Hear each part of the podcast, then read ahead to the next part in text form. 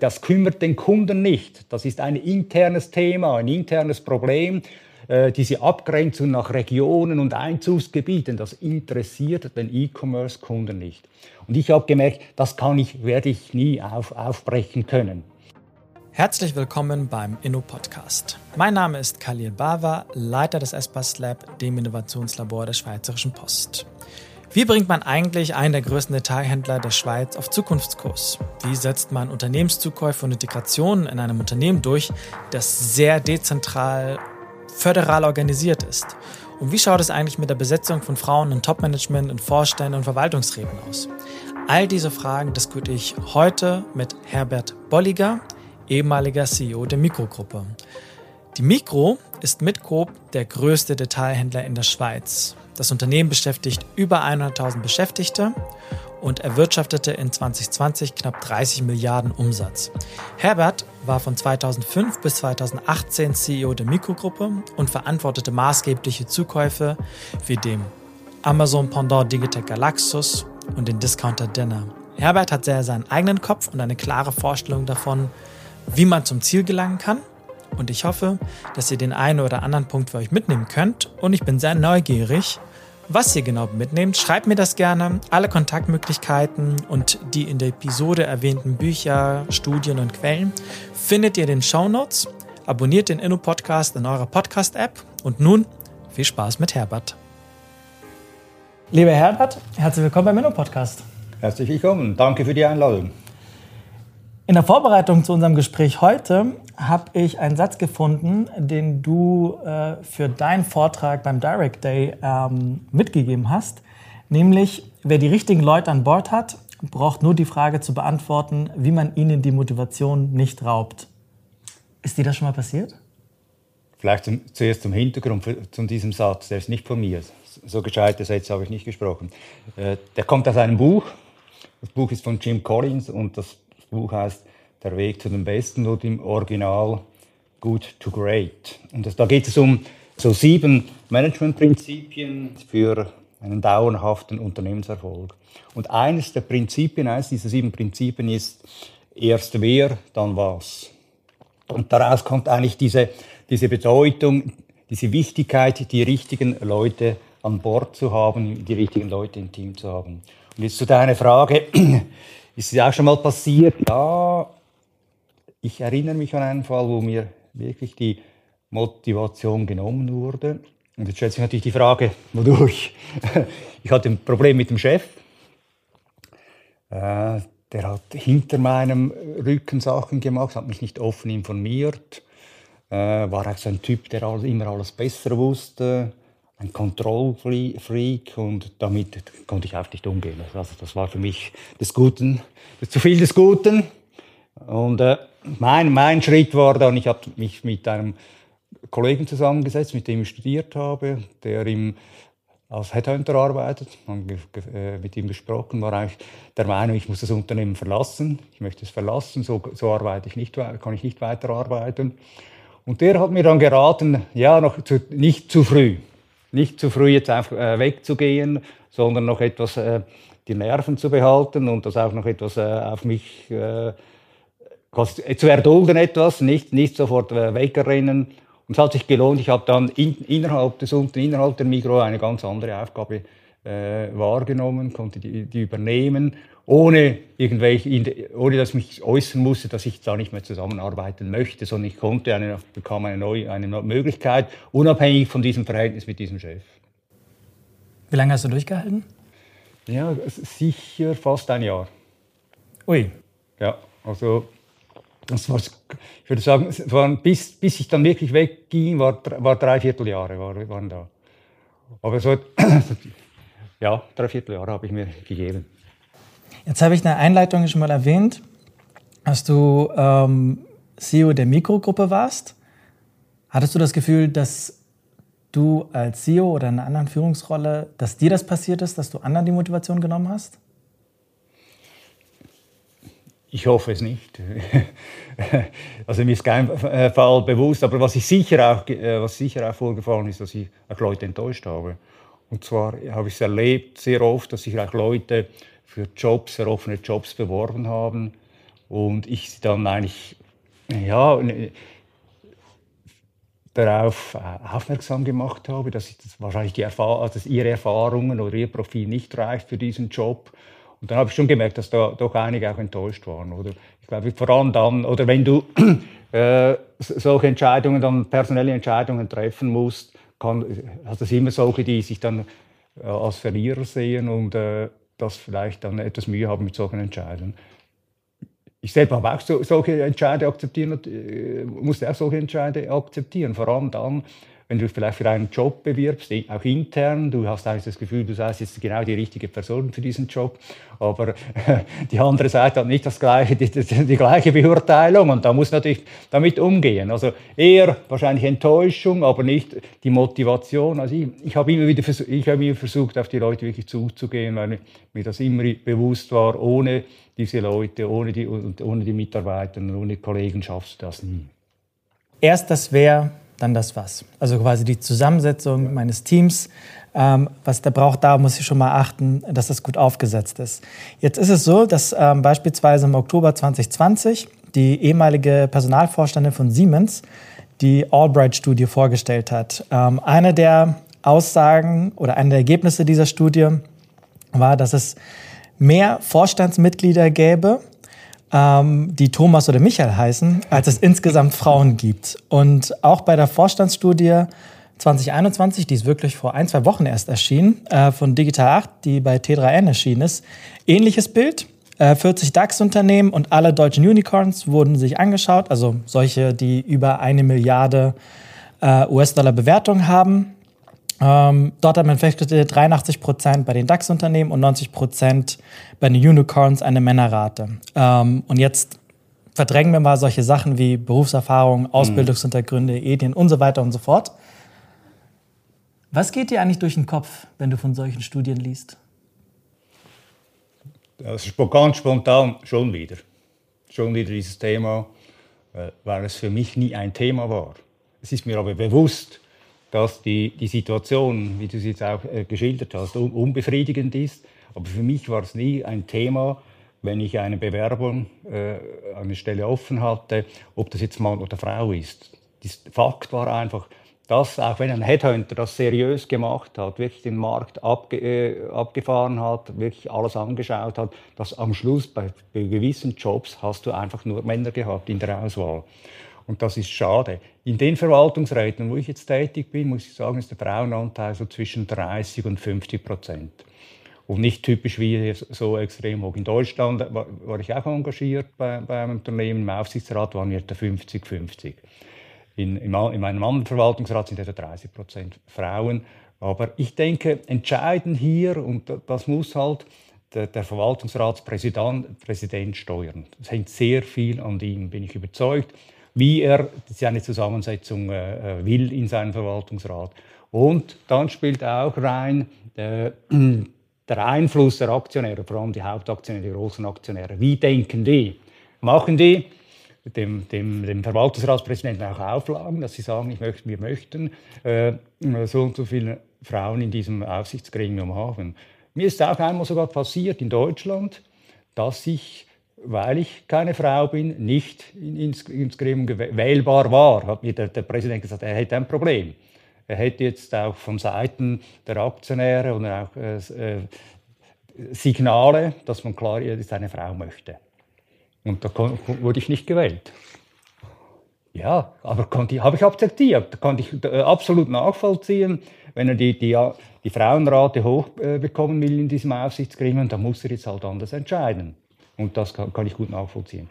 Aber für mich war es nie ein Thema, auch in meinen Aufgaben. Wenn ich jetzt anschaue, in, als Präsident der Generaldirektion, meine Stabsabteilung, da waren etwa 50 Prozent Frauen. Also die, die Rechts, äh, Rechtsdienstchefin war eine Frau, Leiterin Corporate Communication war eine Frau, äh, Nachhaltigkeits, äh Nachhaltigkeitsstelle war eine, war eine Frau. Äh, also da hat oder die ganze Generalsekretariate, die die Verwaltungsräte äh, koordiniert, das waren alles Frauen. Also ich habe da, glaube ich, bei drei Nachfolgen dann Frauen genommen, weil die, die auch, weil sie auch die Besten waren ne, für diesen Job. Also das nicht, weil ich unbedingt eine Frau wollte, sondern weil ich in der Auswahl klar der Überzeugung war, das ist die richtige Person. ich, ich, weiß, dass es ein Thema ist und trotzdem äh, muss ich sagen, äh, äh, kann, können die Chefs da wirklich sehr viel steuern, da bin ich überzeugt. Ja. Aber wahrscheinlich ist das ähm, etwas, wo ein Stück weit ein, ein Bewusstsein selber da sein muss, einerseits. Und andererseits ähm, wahrscheinlich auch so ein Druck, wie du es gerade beschrieben hast, wenn seitens der Eigentümer, Aktionäre oder ähnlichem, da den Druck aufzubauen, zu sagen, wir würden gerne an der Stelle das anders handhaben. Ja. Also von, gefühlt von alleine passiert sowas nicht. Doch, also ich, ich, von alleine denke ich, braucht es wirklich die, die, die, Chefs, die davon überzeugt sind, dass sie in, in gemischten Teams bessere Ergebnisse erzielen und die immer darauf achten, dass sie wirklich die beste, die beste, äh, beste Person auf diesem, diesem Job tun. Und wenn die beste, beste Person, die, die zur Verfügung steht, eine Frau ist, dann muss, muss er die Frau nehmen. Unabhängig, also muss er einfach unabhängig vom Geschlecht entscheiden.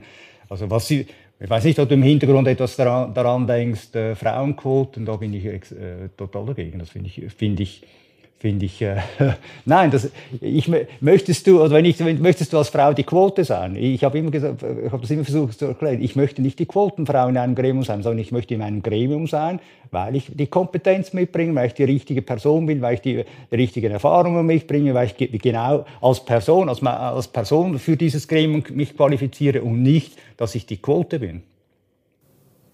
Ich bin ganz ehrlich, ich bin bei dem Thema total hin und her gerissen. Ja. Auf der einen Seite genau so, wie du es beschreibst. Mhm. Ja, jemand soll aus, aus ihrer eigenen Persönlichkeit, Stärke, ähm, Erfahrung die, die Rolle bekommen, die, die sie, ähm, für die sie sich bewirbt.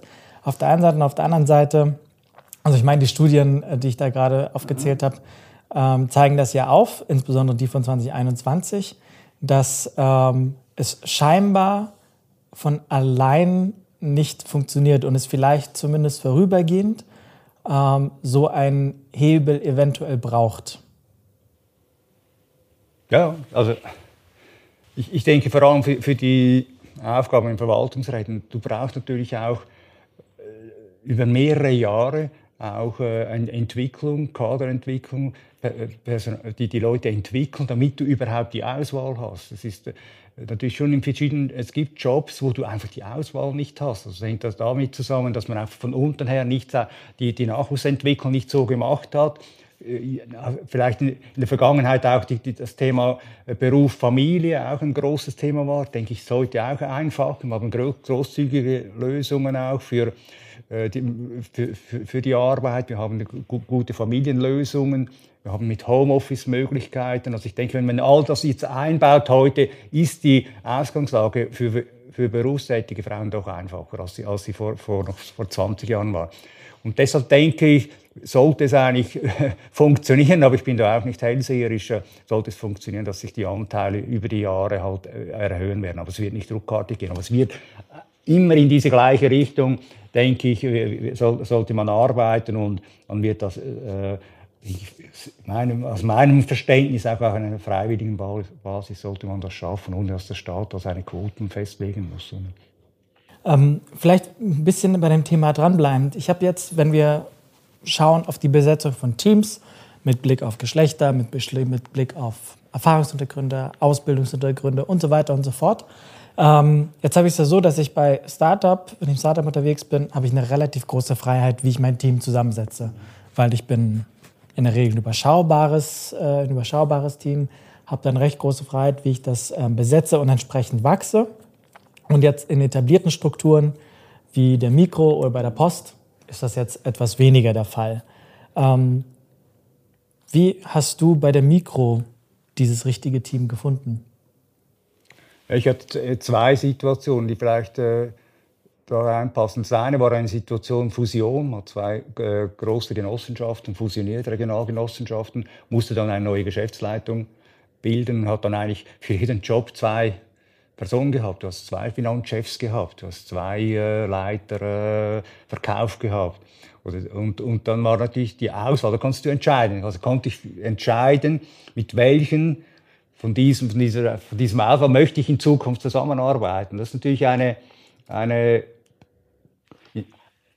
auf der einen Seite eine sehr, sehr äh, schöne Aufgabe. Auf der anderen Seite enttäuscht du auch immer eine Person. Also bei einer Person musst du ja sagen, du bist ja dann nicht Mitglied in der Geschäftsleitung. Und du hast dann zwei, eigentlich zwei Kulturen, die sich da in dieser Geschäftsleitung treffen. Und, äh, und du musst dann in einem ersten Schritt eigentlich da eine gemeinsame Kultur, eine gemeinsame äh, Wertekultur schaffen, damit da dieses Team, dieses Neue, das sich neu zusammensetzt, auch in die gleiche Richtung marschiert. Also müssen viele Fragen geklärt werden, Führungsthemen, auch äh, The Themen wie, wie möchten wir zusammenarbeiten, das muss wieder neu geklärt werden. Das ist eine große, also eine große Chance, ein ein gutes Team zusammenzustellen. Fra ganz kurze Frage, ja. hast du quasi erst quasi mit allen, die sich da potenziell äh, dafür in Frage gekommen sind, ähm, diese, Inhalt, diese Frage inhaltlich miteinander diskutiert und gesagt, so arbeiten wir zusammen, diese Art und Weise der Kultur innerhalb der Regionalgesellschaft, innerhalb der Geschäftsleitung möchte ich haben. Also diese inhaltliche Diskussion geführt und dann eine Personalentscheidung getroffen? Oder war die Personalentscheidung am Anfang und dann war es mit denen, die da waren, dann an den Fragen zu arbeiten. Ja, genau so. Zuerst, zuerst wer, wer. Zuerst wer. Aber mein Vorteil war, ich habe beide Geschäftsleitungen gekannt. Ich habe zuerst in einer Region gearbeitet und habe dann in, die, in der anderen auch gearbeitet. Ich kannte beide Geschäftsleitungen. Also mein Vorteil war, ich wusste, ich hatte eine Vorstellung, mit wem ich in Zukunft zusammenarbeiten will und wem ich auch diese Aufgabe, das ist eine doppelt so große Aufgabe, wenn du zwei gleiche große äh, Unternehmen zusammenlegst, dann ist es praktisch doppelt so groß, das Ding, oder? Das ist vorher hat das, haben die irgendwie hat das eine ein, etwa eine Milliarde Umsatz gemacht, das andere etwa zwei Milliarden, zusammen sind es dann drei Milliarden. Also du bildest dann eine Geschäftsleitung für ein Unternehmen mit drei Milliarden Umsatz und mit 12.000 Mitarbeitenden. Also dann muss, äh, musst du auch überlegen, wer von diesen ist in der Lage, diesen Sprung auch zu machen, diese größere Aufgabe zu übernehmen. Aber ich habe mich zuerst, wer? Und dann mit diesen Leuten das Was erarbeitet. Und auf welche Kriterien hast du denn geschaut? Ich hatte immer die, die Vorstellung, ich will ein Hochleistungsteam formen. Das heißt, ich brauche auf jeden Job wirklich Top-Leute. Ich brauche Leute, die, die mutig sind, die auch in der Lage sind, sich zu artikulieren, die auch eine gewisse kämpferische Natur haben, auch, die auch für ihre Standpunkte eintreten, die aber nach einer gemachten Diskussion, wenn dann Entscheidungen getroffen werden, dass wir zu 100 Prozent hinter diesen Entscheidungen stehen, auch wenn sie nicht gleicher Meinung waren in der, in der Entscheidungsfindung. Und ich habe natürlich auch geschaut, Altersstruktur habe ich geschaut, das war für mich wichtig. Dann auch, äh, woher kommt er überhaupt? Ich, ich, du brauchst auch einen guten Mix auch, ich denke in solchen Geschäftsleitungen von Praktikern, die wirklich von der Picke auf das gemacht haben und solchen, die vielleicht quer über eine Hochschule eingestiegen sind. Also gut, nicht nur intellektuelle Typen am Tisch haben, sondern wirklich genau im Detail haben. Da brauchst du halt auch die, die Praktiker, die, die wirklich wissen, wie das Geschäft vor Ort läuft, die, die, die das von der Picke auf gelernt haben. Diesen Mix musst du auch finden.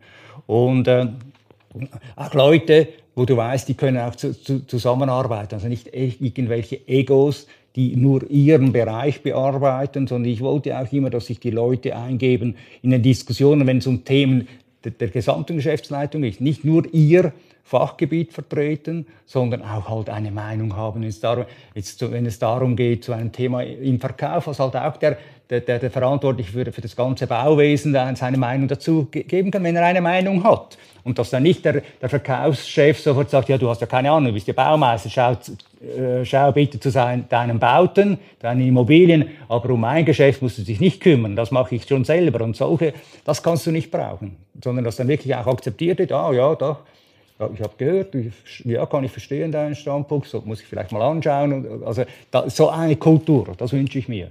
Und nicht, und auch nicht eine Kultur, wo immer alle auf den Chef schauen und schauen, was sagt jetzt der Chef oben am Tisch oder neben, in der Mitte des Tisches, wo er, wo er auch sitzt.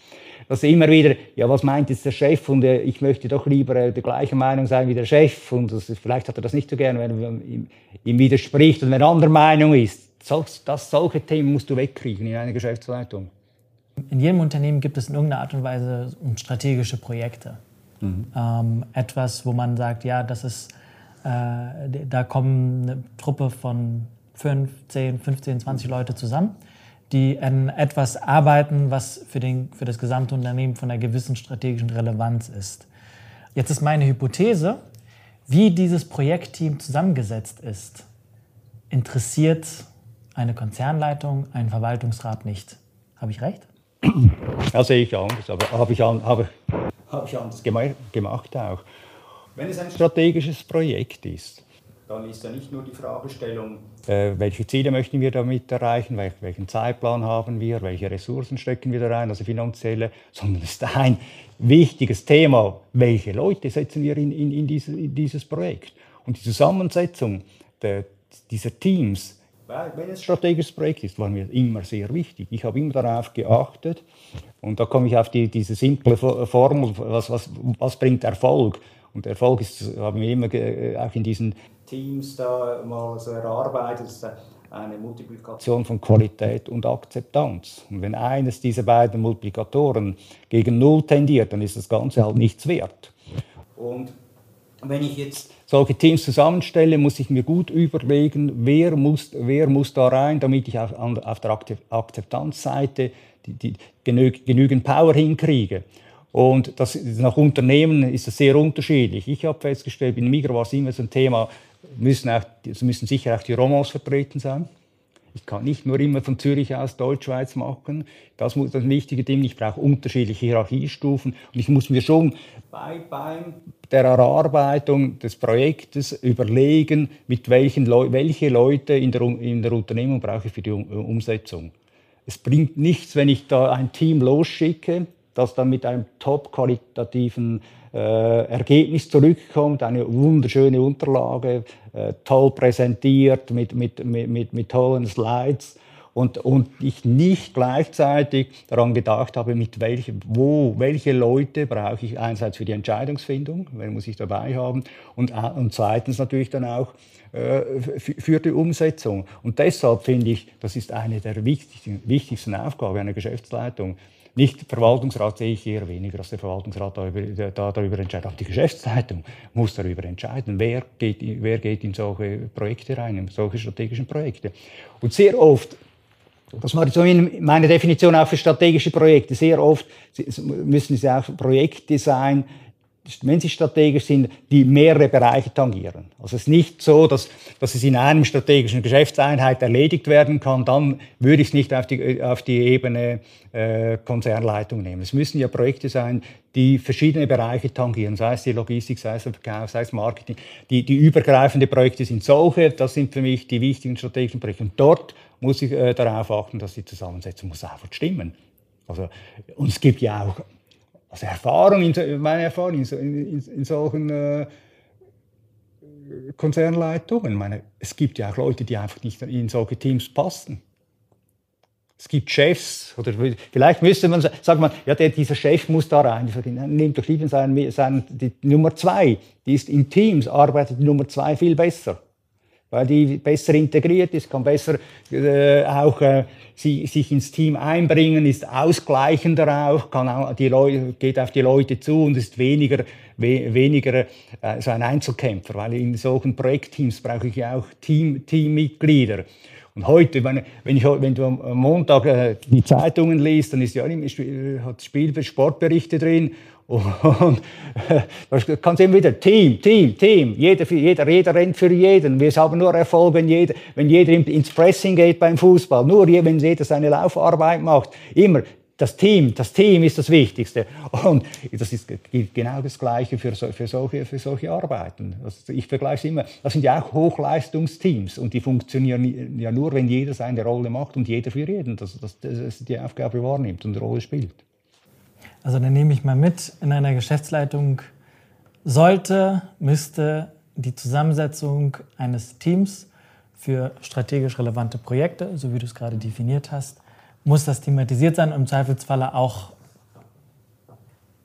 auch diskutiert und beschlossen werden. So nein, an der Stelle wechseln wir, wechseln wir das Team aus und gucken, dass dann jeweils die Nummer zwei und nicht die Nummer eins eben daneben sitzt, damit es ein, ein Hochleistungsteam wird. Ich ähm, habe auch verstanden, dass ähm, bei der Zusammensetzung äh, eines Teams, ähm, bei, der, bei der Mikro jetzt am Beispiel, äh, wie du es dargestellt hast, in der Zusammenlegung dieser beiden Regionalgesellschaften, du am Anfang geschaut hast, okay, ich habe zwei Geschäftsleitungen, ich habe auf jede Position quasi zwei Bewerbende. Ähm, dort für dich geschaut, wem traue ich diesen Sprung von ein bzw. zwei Milliarden Unternehmen zu drei Milliarden, wem traue ich diese Entwicklung zu, wem traue ich diesen Sprung zu, ähm, wer bringt die gewisse, ähm, auch einen gewissen Erfahrungshintergrund mit, wem, ähm, wer kann eigentlich diesen nächsten Schritt in die Zukunft in diesem neuen Team zusammen machen, mit wem ähm, kann ich gut zusammenarbeiten. Du hattest jetzt den Vorteil, beide Regionalgesellschaften kanntest du schon äh, aus einer Binnenperspektive. Und ähm, was ich auch mit, äh, mitgenommen habe mit Blick auf diese beiden Studien, äh, dass du sagst, ja, das, das ist so, das ähm, ist etwas, was dich, wenn ich das richtig verstanden habe, schon einfach länger begleitet, selber betrachtest, ähm, aber für dich insofern wenig äh, eine, eine Anführungsstrichen eher untergeordnete Rolle gespielt hat, weil das etwas war, wo du gesagt hast, bei mir ist das, hat sich ein Stück weit einfach aus der Natur der Dinge heraus ergeben, dass es immer eine gute Mischung ähm, gab, jetzt hinsichtlich des, der, des Verwaltungsrätes, beziehungsweise auch bei deinem Stab, ähm, bis hin zu auch Erfahrung, wo du quasi an eigener Haut erlebt hast, ähm, dass du nicht äh, zum Zuge gekommen bist, sondern einfach, ja, einfach ja. weil der Wunsch ähm, da bestand. Das ist, das ist mal so mal das Erste, was ich mal mitnehme. Das Zweite ist, ähm, beim Thema anorganischen Wachstum hast du in deiner Zeit jetzt ein recht, ähm, jetzt kann man das in der Vergangenheit äh, betrachten, sagen, recht schlauen Zug gemacht. Digitec Galaxus gilt so als das Amazon-Pendant in der Schweiz. Und 2012 hat sich die Mikro mit 30 Prozent an dem Unternehmen beteiligt und zwei Jahre später auf 70 Prozent aufgestockt. Und Digitec Galaxus, also für diejenigen, die nicht in der Schweiz wohnen, ähm, ist wirklich ein Amazon-Pendant, weil man faktisch hier nicht ähm, dran vorbeikommt. Ähm, ich in meinem allen Alltag immer eh nicht. Jetzt zurückblickend, warum habt ihr eigentlich diesen Schritt genommen? Das waren strategische Überlegungen. Und zwar äh, haben wir natürlich diesen, diesen Swift auf vom stationären Handel zum E-Commerce, vor allem im Non-Food natürlich wahrgenommen, das hat man massiv gesehen. Und wir haben eigentlich versucht, zu jedem stationären äh, Format auch ein E-Commerce-Format anzuhängen. Also für Elektronik hat es einen Elektronik-Shop gegeben, für, für, für ähm, mit Möbel, mit Gas hat es einen Möbelkanal gegeben. Aber eigentlich alles mit, mit eher, eher mäßigem Erfolg, muss ich sagen. Und der große Aufbruch ist nicht gekommen. Ich habe auch in, in, in meiner Karriere eigentlich kaum, also ich sage kaum, oder ich würde sogar äh, absolut sagen, keine erfolgreiche Transformation von einem stationären Format zu einem digitalen Format erlebt. Weil eigentlich ein ganz anderes äh, Geschäftsmodell dahinter steht. Und vor allem auch immer diese, diese Diskussion, wenn der stationäre Handel verliert bei dieser Transformation, der E-Commerce wächst. Und was geschieht mit dem stationären Handel? Diese Frage wurde nie, nie klar beantwortet. Und auch in der Migros meine, war meine Erfahrung, wir sind ja mit den Regionalgenossenschaften sehr stationär verankert und jeder hatte immer die, nur die Frage, ja, wie weisen wir dann den Umsatz aus? Wie, kommt der, wie wird der Umsatz auf die stationäre Fläche umgelegt? Wie gesagt, das kann man nicht umlegen. E-Commerce kennt keine Grenzen. Das kann man nicht regional abhandeln. Und, äh, und der Kunde, das kümmert den Kunden nicht. Das ist ein internes Thema, ein internes Problem. Äh, diese Abgrenzung nach Regionen und Einzugsgebieten, das interessiert den E-Commerce-Kunden nicht. Und ich habe gemerkt, das kann ich, werde ich nie auf, aufbrechen können. Und deshalb kam damals die Diskussion, ich habe gesagt, gesagt, strategisch, aber auch eine Opportunität. Das war Glück, dass wir die Diskussion mit, dieser, äh, mit diesen Gründern gefunden haben, dass diese Gründer sich eigentlich nach einem in, in einen Finanzierungspartner umgesucht haben für die Expansion. Die haben natürlich vorher äh, waren 100 Prozent Eigentümer der Aktien. Die haben das gegeben, haben gemerkt, dass es natürlich mehr Mittel auch braucht, wenn man so wachsen will und schnell wachsen will. Man hat gesehen, wie schnell die wirklich die internationalen E-Commerce-Anbieter wachsen. Das heißt, es braucht auch Mittel. Und die, die waren überzeugt, wir brauchen einen starken Partner. Wunsch war als Finanzierungspartner. Und ich habe von Anfang an gesagt, Finanzierungspartner nicht, kann nicht unser Thema sein. Da müsst ihr zu Investoren gehen, aber die Mikro kann nicht, nicht, ich möchte nicht als Investor auftreten. Aber ich möchte als industrieller Partner natürlich dabei sein. Ich möchte mich beteiligen. Ich bin bereit, ins Risiko zu gehen. Aber wenn wir einsteigen bei euch, dann möchten wir auch die Perspektive, dass wir irgendwann mal in die Mehrheit kommen. Und solange ihr Gründer dabei seid, sollt ihr auch eure, Anteile haben, aber natürlich dann in einer eher Minderheit, äh, Minderheitsposition. Aber ich habe von Anfang an haben wir das so geregelt gehabt im Verwaltungsrat, das hat bei vielen, ich erinnere mich noch, in den Aufsichtsgremien gar, war gar nicht, gar nicht gut angekommen. Wir haben uns so entschieden, dass wir unabhängig von den Beteiligungsverhältnissen immer zwei, zwei von, von der Seite Digitec im Verwaltungsrat waren und zwei von der Migro.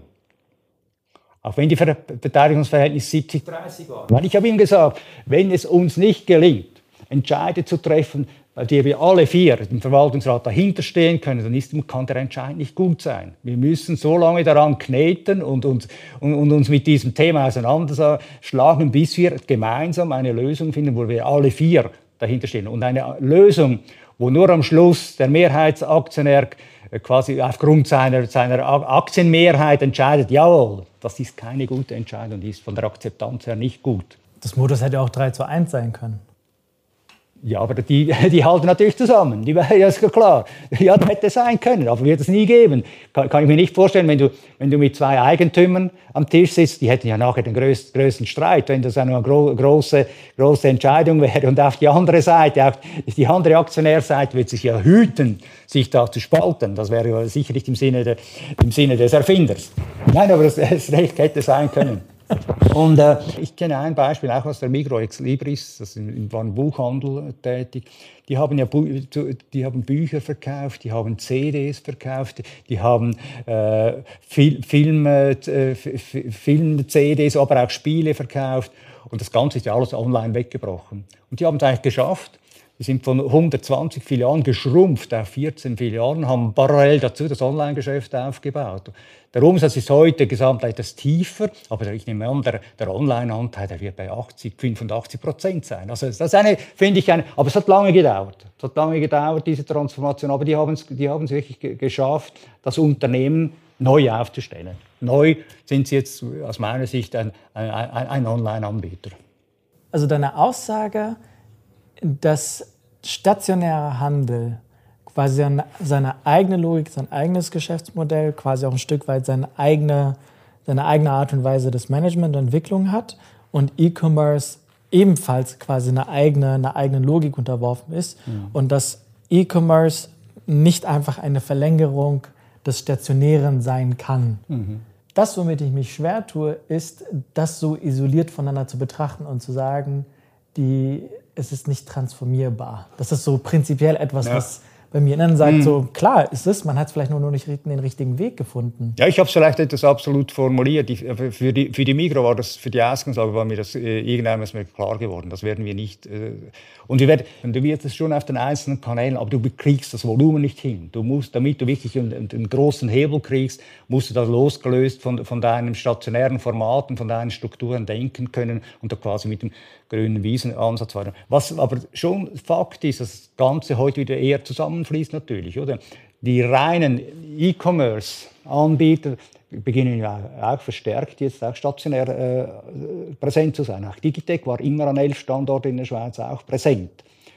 Das äh, als, quasi als Servicepunkte oder auch als Punkte, wo du, wo du, wo du schnell hingehen kannst, äh, etwas austauschen kannst, du auch geschwind die Angebote anschauen kannst. Also sie gehen auch, oder das ist es auch beim bei, bei, den Amerikanern auch, die, die natürlich da mit, mit, mit, mit ins stationäre Geschäft reingegangen sind mit Amazon auch. Und das hat diese Beispiele. Also es, es fließt dann wieder zusammen. Ich kann mir schon vorstellen, dass es, aber um durchzustarten, um, um richtig, wirklich Kraft zu bekommen, das Ganze auf beiden Gleisen zu spielen, auf stationär und online, da habe ich meine großen Zweifel, ob das wirklich genügend Power gibt in unserem Vorgespräch hast du einen schönen Satz gesagt, die Mikro ist eigentlich wie eine starke, äh, wie eine zweite Schweiz. Starke Kantone, starke Regionalgesellschaften und eine schwache Zentrale, ein schwacher Bund sozusagen. Wie kriegt man das trotzdem hin, in so einer Organisation so eine grundlegende ähm, und auch finanziell bedeutende Entscheidung zu treffen? Ja, du, du musst dir auch wieder überlegen, wie vorher, was wir diskutiert haben mit der Akzeptanz. Welche, welche Leute brauchst du, um dann in den Gremien entscheiden zu können. Welche musst du, welch, wen, wen musst du ins Boot holen? Und ich habe es an zwei Beispielen gemacht. Also die, die Denner-Akquisition war auch eine, gro eine große Akquisition. Und das zweite, was wir jetzt besprochen haben, Digitec Galaxus. Ich habe die Leute aus den Regionen vertraulich zusammengenommen. Ich erinnere mich, Denner, Denner war in Zürich und Digitec Galaxus war in, in Bern.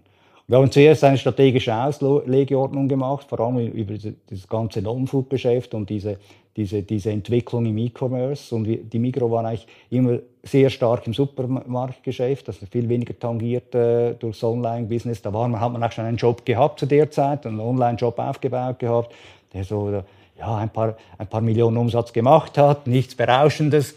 Und, aber beim, beim Non-Food-Geschäft sind wir angestorben. Wir haben zuerst diese strategische Auslegeordnung gemacht mit den Leuten, damit der Hintergrund ist. Nicht mit auf den Tisch, ich möchte, wir möchten Digitec, äh, unseren Digitec Galaxus beteiligen, sondern die Situation uns klar werden, äh, wo stehen wir mit dieser Entwicklung, wo, wo stehen wir mit unseren Jobs, mit dem, unserem Online-Geschäft und, und, die, und die, die, die Überzeugung schaffen, äh, wir haben ein Thema in der Entwicklung im, im, im Online-Non-Food. Und wir werden verdrängt werden, wenn wir nicht jetzt auch handeln und aktiv. Und welche Optionen haben wir zum Handeln?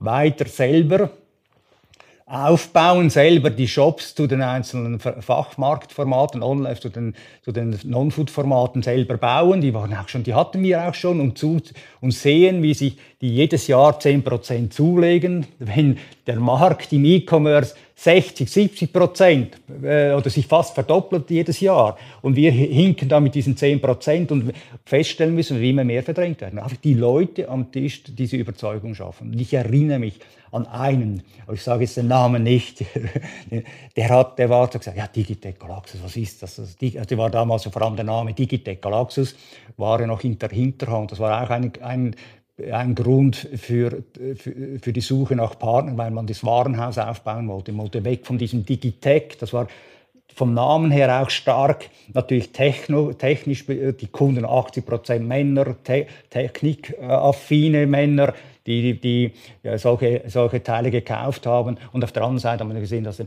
der, das übrige Non-Food auch stark wächst. Das, deshalb das, die zweite Marke Galaxus. Und das haben wir, und, und es, ist dann gelungen, wirklich äh, auch bei diesem, der gesagt hat, ja, den kenne ich nicht wirklich, das war nachher ein Riesenfan davon, ist ein Fan geworden. Also diese Überzeugung zu schaffen. Und dann mit, mit diesen Regionen, die auch natürlich akzeptieren mussten, dass ihre, ihre stationären Formate stark tangiert werden durch diese Entwicklung, dass sie das akzeptieren müssen, weil wir sonst am Markt einfach äh, verschwinden werden oder noch weitere Marktanteile einbüßen werden in diesem Non-Food-Geschäft. Und das habe, gelang es zu schaffen. Diese sagen, ja, wir, wir sehen das, aber es braucht dann halt zwei, drei Stunden, vier Stunden Diskussion auf die Themen eingehen, aber am Schluss hast du am, am, Schritt, hast du am Schritt am Tisch zehn Leute, die überzeugt sind, dass das der richtige Schritt ist und die das auch, und die vertreten das auch. Und in, einem, in einer form, formellen Verwaltungsratssitzung hast du diese Zeit nicht. Du kannst nicht drei, vier Stunden über dieses Thema diskutieren. Also du brauchst quasi diesen Vorlauf, mit diesen Leuten diese Überzeugung zu schaffen. Und zweite war auch Denner, war auch so ein Beispiel. Ein Denner ist natürlich auch von, von den Angeboten her eher auch Konkurrenz zum, zum Supermarktgeschäft. Also er verkauft auch Früchte, Gemüse, der verkauft auch äh, zum Teil identische Produkte, hat natürlich andere Bereiche, wo, wo äh, wie im Wein, wo er natürlich extrem stark ist, aber und im Preis sehr, sehr, sehr kompetent. Also da nimmst du quasi auch einen Konkurrenten ins Boot, der zum Teil immer nachbar ist, der Mikrosupermärkte daneben ist, eigentlich gut ergänzt. Auch da die Überzeugung zu, zu schaffen, dass, dass, dass es Sinn macht für die Gruppe, das, das, das Discount-Segment auch selber abzudecken, weil wir nicht jeden Supermarkt auf Discount runtersenken werden können. Oder auf, rein vom, vom Angebot her, natürlich, da hast du auf der einen Seite 15.000, 20.000 Artikel, auf der anderen Seite hast du 1.500. Das ist ein anderes Geschäft und das kannst du nicht transformieren. Aber du, es gibt die Möglichkeit, da diese, auch diesen Platz zu besetzen. Jetzt hast du in der Mikro die Entscheidung getroffen, oder mit, äh, mit, den, mit den entsprechenden Kolleginnen und Kollegen die Entscheidung getroffen, wir beteiligen uns an Digitech Galax, wir beteiligen uns an Stenner. Und dann geht es in die Integration ran. Und wenn ich heute aber den Markt betrachte, Digitech Galaxus als auch Denner erscheinen zumindest von außen hin als sehr selbstständig, eigenständige Unternehmen, eigenständige mhm. Marken. Mhm. Ähm, warum habt ihr es so gehandhabt und warum gab es da keine quasi Vollintegration? Ja, es hängt immer etwas von der, von der Größe ab. Du musst das eigentlich im Vorfeld überlegen. Machst du eine Integration oder nicht? Oder sind die Marken zum Teil so stark präsent, sind, präsent bei den Kunden, dass es keinen Sinn macht, diese Marken überhaupt äh, zu integrieren oder aufzugeben. Das ist dann auch immer eine Frage der Marke natürlich. Oder? Und Wann macht es Sinn? Wenn es kleine sind, wenn die Marke, wenn du, jetzt, wenn du Kundenumfragen machst, Kundenbefragungen machst und die Leute haben kein klares kein klares äh, Verständnis, kennen die Marke nicht, können nicht die, die Marke sauber zuordnen auch, können nicht sagen, wofür die Marke steht, dann merkst du, die Marke ist nicht, ist nicht eine Erfolgs, äh, sehr erfolgreiche Marke am Markt. Die kannst du gut integrieren. Da hast natürlich auch wieder den Effekt, dass du weniger Marketing-Spendings hast auf, auf dieser Marke. Du musst du eine Marke weniger pushen, eine Marke weniger stützen, äh, bring, schafft dir auch automatisch wieder Mittel. Und natürlich Denner war mit etwa zweieinhalb Milliarden schon groß. Das war für mich nie ein Thema. Aber was wir mir immer überlegt haben, was können wir... Äh, in der Strategie natürlich nachher war, möglichst bei jeder Mikrofiliale einen Banner machen. Das war das Thema Expansion, weil natürlich diese Sortimente mit, mit, mit, dem, mit dem Teil Alkohol plus die, äh, Denner mit doch einem starken Markenartikelsortiment, äh, das ergänzt sich perfekt mit der Migro. Also die, die Überlegung war, gemeinsam heißt jetzt zum Beispiel eine gemeinsame Expansionsstrategie. Das war aber ohne auf der Marke zu verändern. Ja, Nicht integrieren. Und im Hintergrund Beschaffung mit den großen, gro großen Playern. Weißt du, und du kannst auch gegenseitig lernen. Jetzt beim, im Fall von, von Digitec. Also sicher habe, konnte, konnte die Migro lernen, wie man auch in der, in der IT sehr schnell äh, entwickelt, sehr, mit sehr kleinen Schritten. Also sehr kleine Schritte definieren. Migro, äh, ich weiß nicht, wird wahrscheinlich bei der Post auch so sein. Wenn das aufgegleist hat du meistens einen Zeithorizont drei, vier Jahre, bis dann zum ersten Mal etwas geliefert wird. Oder? Und dann hast du all die Steps, Blue, Blueprint und dann kommt, kommt Grobkonzept, Detailkonzept, äh, erst, erste Pilottesten und dann kommt, erste, kommt die erste Einführung. Das sind dann drei, vier Jahre vorbei. Also das war so, das so und die, und die, die Startups und jetzt auch im Fall von Digitec, die entwickeln natürlich in sehr viel kleineren Schritten die, die, die, definieren die Schritte so, dass sie innerhalb von zwei, drei Monaten realisiert und eingeführt werden können. Die machen die Pakete viel kleiner. Und die Gefahr in großen Organisationen ist immer in kleine Pakete definiert. Dann heißt es, ja, aber dann müssen wir noch das machen und das machen und das machen. Und das wird aus einem kleinen Päcklein, wird am Schluss ein, ein, ein 44-Fuß-Container. Weil das alles vollgepackt wird mit all das muss auch noch drauf und das muss noch drauf und daran müssen wir doch denken. Und da kann man lernen. Aber auf der anderen Seite auch umgekehrt. Digitec konnte sicher viel von der Migro lernen, was Logistik betrifft. Wir haben äh, sehr äh, früh eigentlich dann begonnen, weil das Volumen natürlich so stark zugenommen hat von, von diesem Digitec, auch zu überlegen, wie kann man die Logistik organisieren. Da hat natürlich die Migro sehr viele, sehr viel Erfahrung. Sehr viel Erfahrung auch mit teilautomatisierten, mit vollautomatisierten automatisierten Lagerhäusern. Das kann man, diese Erfahrung konnte man dann einbringen. Und das hat dann auch wieder ein gegenseitig befruchtet. Wie organisiert man dieses Miteinander und voneinander lernen? Du musst von oben her, von oben her führen. Also meine Erfahrung, ich war ich war ja auch, im, ich war auch im Verwaltungsrat bei Digitec und ich habe dann auch immer wieder versucht, diese Vernetzung hinzukriegen, auch in, zum Beispiel Logistikthemen habe ich dann, äh, als man das Thema aufgezeigt hat, wir haben Kapazitätsprobleme, wir müssen nächste Schritte machen, statt einfach nur weiter Lagerfläche, Lagerfläche, Lagerfläche mieten oder dazu mieten, bauen, muss man sich auch einmal überlegen, wie könnten Schritte aussehen in der, in der Automatisierung. Und da gibt es ja die Erfahrung. Und dann hat die Leute zusammenbringen. Dann habe ich meinem Logistikchef gesagt, schau, ihr müsst, schaut das miteinander an. Schau, bring mal den, einen, diesen erfahrenen Projektleiter oder Leute, die Erfahrung haben mit solchen, bring die zusammen. Die, die Leute zusammenbringen. Und dann geht, kann es eigentlich relativ schnell gehen, wenn, man, wenn die gegenseitige Akzeptanz dann besteht. Also ich glaube schon, es braucht von oben den Input, weil unten, äh, das geschieht nicht automatisch. Das kann, weil die Leute kennen sich ja gar nicht. Also du musst irgendwie diese, diese, diese Mauer, Mäuchen, die, oder Mauern, die es dazwischen gibt, einmal etwas durchbrechen, aber die, und du selber die Leute zusammenbringen. Ich glaube, das musst, musst du von, von, oben her machen. Automatisch geht da nichts. Dann ist das nun mal das, was ich mal mitnehme, was Integration angeht. Es ist äh, klar, jetzt ist da rausgekommen.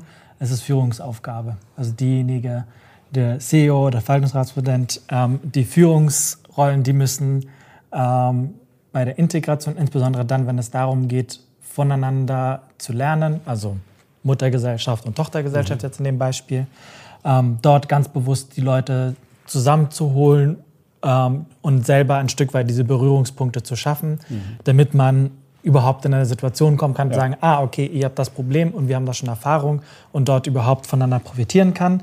Ich habe verstanden, dass ähm, die grundlegende Entscheidung bei Digitech Galaxus der strategische Hintergrund war, ähm, im Non-Food-Bereich, im E-Commerce äh, Brums und da sind die Wachstumsraten enorm hoch.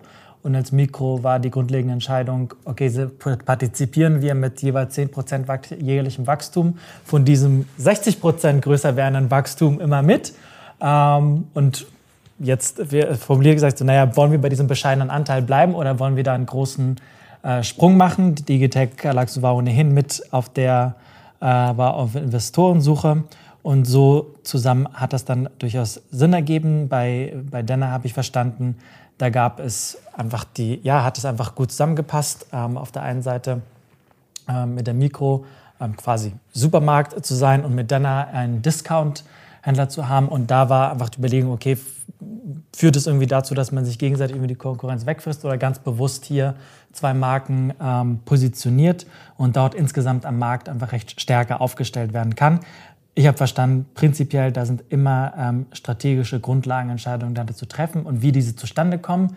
Ähm, hast du auch gesagt, man muss einfach mit den Leuten vorher äh, mal reden, gegebenenfalls auch in vertraulichen Reden und in kleineren Runden miteinander reden und so lange quasi immer wieder Tatsachen auf den Tisch legen, die Fakten auf den Tisch legen, klar machen, wie ist eigentlich gerade die Welt und dadurch überhaupt das Verständnis zu fördern um dann bestimmte Entscheidungen, jetzt in dem Beispiel Digitech und Galaxus respektive Denner, um solche Entscheidungen überhaupt zu treffen. Ich würde versuchen, die Abschlusskurve zu bekommen und habe drei schnelle Fragen zum Abschluss für dich dabei. ja. Erste Frage, ja. vielleicht nicht ganz überraschend. Warum ist Mikro für dich besser als Coop? Es sind mehrere, mehrere Sachen. Äh, Migro ist geprägt von einer starken Persönlichkeit, von Gottlieb Duttweiler. Der hat diesem Unternehmen wichtige Werte mitgegeben. Er hat mitgegeben ein Kulturprozent, dass nämlich die Migro einen Teil, bestimmten Prozentsatz des Umsatzes für kulturelle, soziale und ökologische Projekte einsetzen muss. Und er hat es gemacht am Umsatz. Welcher Unternehmer würde, hätte heute noch den Mut, so eine solche äh, Summe, die doch jedes Jahr über 100 Millionen ist, einfach so zu definieren, unabhängig vom Gewinn? Also das, das Kulturprozent macht die Migro einzigartig. Und der dritte Punkt, neben dem Gründer- und, und, und Kulturprozent, ist sicher auch Thema Nachhaltigkeit. Äh, der Migros ist es gelungen, über Jahre eigentlich der nachhaltigste Detailhändler der Welt zu sein. Und das sagt nicht die Migros selber, sondern das ist zum Beispiel ein Ökom-Rating in München, das, das dieses Rating für, für verschiedene Unter, Unter, Unternehmen macht. Und diese Nummer 1 Position, das geht aber, führe ich auch wieder auf den Gründer zurück, zurück weil er gesagt hat, sozial-ökologische Entwicklung. Diese, das sind, das, das, das, und diese, diese Grundwerte, dies, das denke ich, das unterscheidet. Zweite Frage. Was kannst du der Schweizerischen Post für die kommenden Jahre mitgeben?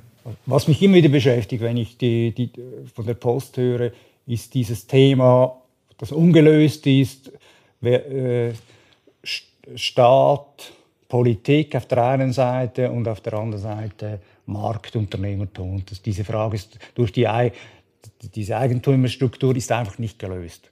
Ich habe immer den Eindruck, die Post muss immer wieder Spagat machen, weil nicht klar ist, äh, muss jetzt Service Public, Public machen, ins hinterste Dorf, jeden Brief, dreimal am Tag liefern. Ich sage es überspitzt ist, muss in jedem Dorf ein Briefkasten hängen. Äh, frü früher war das noch die Swisscom, muss überall eine Telefonkabine sein. Also diese, dieser Anspruch von Politik und Staat, dieses ewige Dreinreden auch, dem sage ich Dreinreden, und auf der anderen Seite natürlich auch die Herausforderungen am Markt. Da sind, sind, sind ähm, äh, Unternehmen am Markt tätig, immer stärker auch. Und diesen Spagat bewältigen zu können, das braucht oft eine Klärung. Aus meiner Sicht muss das irgendeinmal jetzt geklärt werden. Man kann nicht immer darauf berufen, Service Public, Service Public. Das ist für mich das größte Thema. Und da denke ich auch, das ist die schwierigste Aufgabe auch äh, für eine Konzernleitung, immer dieses, diese, diese Forderungen auch aus dem Parlament wieder kaum, wird die kleinste Änderung ange, ange, ja, aufgenommen, vorangetrieben, kommt schon wieder da, halt, halt, stopp. Aber das finde ich einfach eine mühsame Geschichte. Am Espresso-Eingang haben wir eine Fläche für dich reserviert. Welches Zitat darf dort von dir stehen? Also ich habe keine guten Zitate von mir. Ich bin da schon nicht. Ja, nicht in ein paar Minuten habe ich ein paar gehört. Nein, von mir gibt es keine guten Zitate. Äh, äh, vom, vom, Gründer gibt es, das eigentlich gut in die heutige Zeit passt. Und das heißt, äh, Freiwilligkeit ist der Preis für unsere Freiheit. Und es zeigt einfach, ich kann nicht nur nach Freiheit rufen, Freiheit, Freiheit, Freiheit, sondern diese Freiheit hat auch einen Preis. Und das wäre dann mit dem Begriff Freiwilligkeit abgetan. Ich denke, gerade in der heutigen Zeit mit den Themen, die wir haben, Impfen und Freiheit, wenn man sich mal wieder auf die Nase schreiben wissen, dass ich auch einmal etwas freiwillig machen kann, würde das wahrscheinlich vielen helfen. Freiwilligkeit ist der Preis für unsere Freiheit. Herbert Bolliger, vielen Dank und viel Spaß beim Direct Day. Merci. Danke, gleichfalls.